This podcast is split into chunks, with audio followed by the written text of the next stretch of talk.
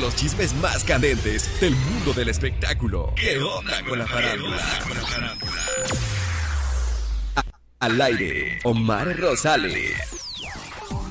Feliz tarde para ti, ¿qué onda? ¿Cómo estás? Yo soy Omar Rosales y nos vamos directamente a qué onda con la farándula, las notas más candentes de tus artistas del momento. Y bueno, ¿qué te puedo decir?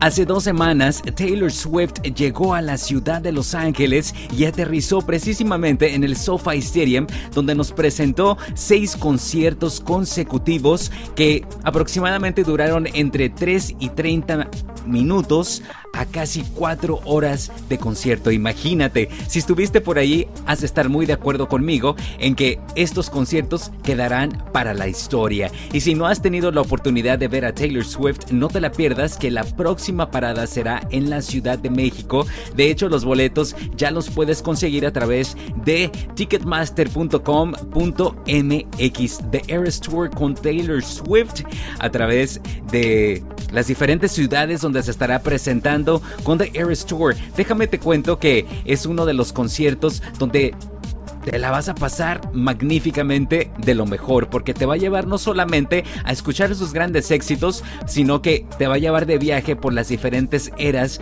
de su carrera musical, de algunos de sus álbums como Reputation, Red y 1989. Pero bueno, la gran sorpresa fue en el show número 6, que fue el último show en la ciudad de Los Ángeles en el SoFi Stadium, donde ella presenta a todo su público que lanzará su álbum que lleva por título 1989 Taylor's Version, que de hecho ya lo puedes empezar a bajar a través de las diferentes plataformas musicales desde el 27 de octubre. Así que, mis queridos Swifties, prepárense porque la próxima parada será Ciudad de México. Como te lo digo, los boletos ya a la venta a través de ticketmaster.com.mx para disfrutar de The Taylor Swift Eras Tour 2023. Yo soy Omar Rosales para VIP Radio. Zona VIP Radio. Conmigo, Omar Rosales.